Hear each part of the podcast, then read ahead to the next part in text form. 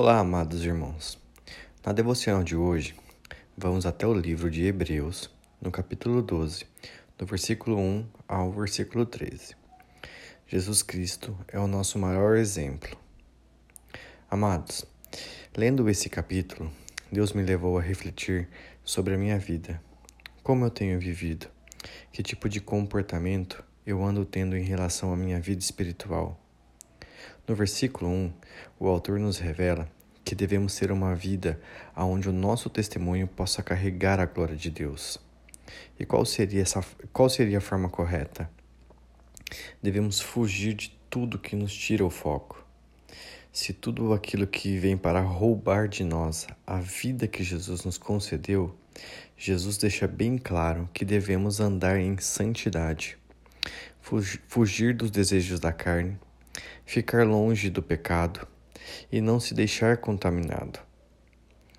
Quando olhamos para, uma, para as coisas que andam acontecendo hoje, vemos muitos perdendo o foco.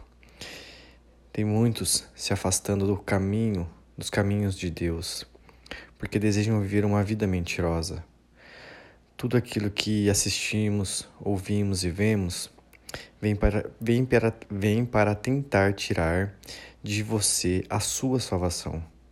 Olhe pra, para o que diz o versículo 2.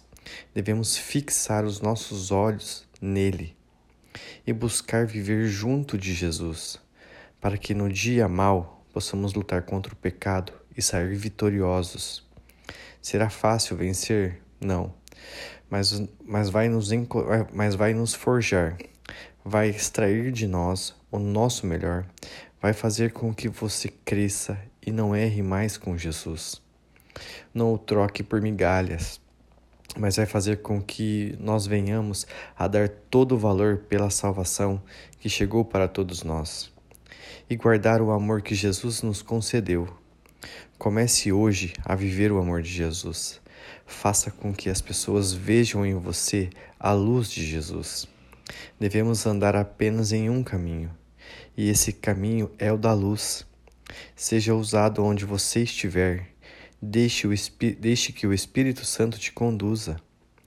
Viva em santidade, busque os dons do Espírito, busque mergulhar mais fundo no oceano de Deus. Tenha tempo com Jesus, jejue, ore, clame, leia a palavra, se alimente todos os dias e assim o inimigo fugirá de você. Seja filho da obediência, faça tudo o que seu Pai Celestial pedir, não reclame, não murmure, não fique bravo. Pelo contrário, faça com amor, porque não estamos fazendo para homens, mas para o nosso Deus. Obedeça, ouça, seja paciente, maduro e viva para o reino dos céus. Me chamo Tiago Lima Deus abençoe a sua vida.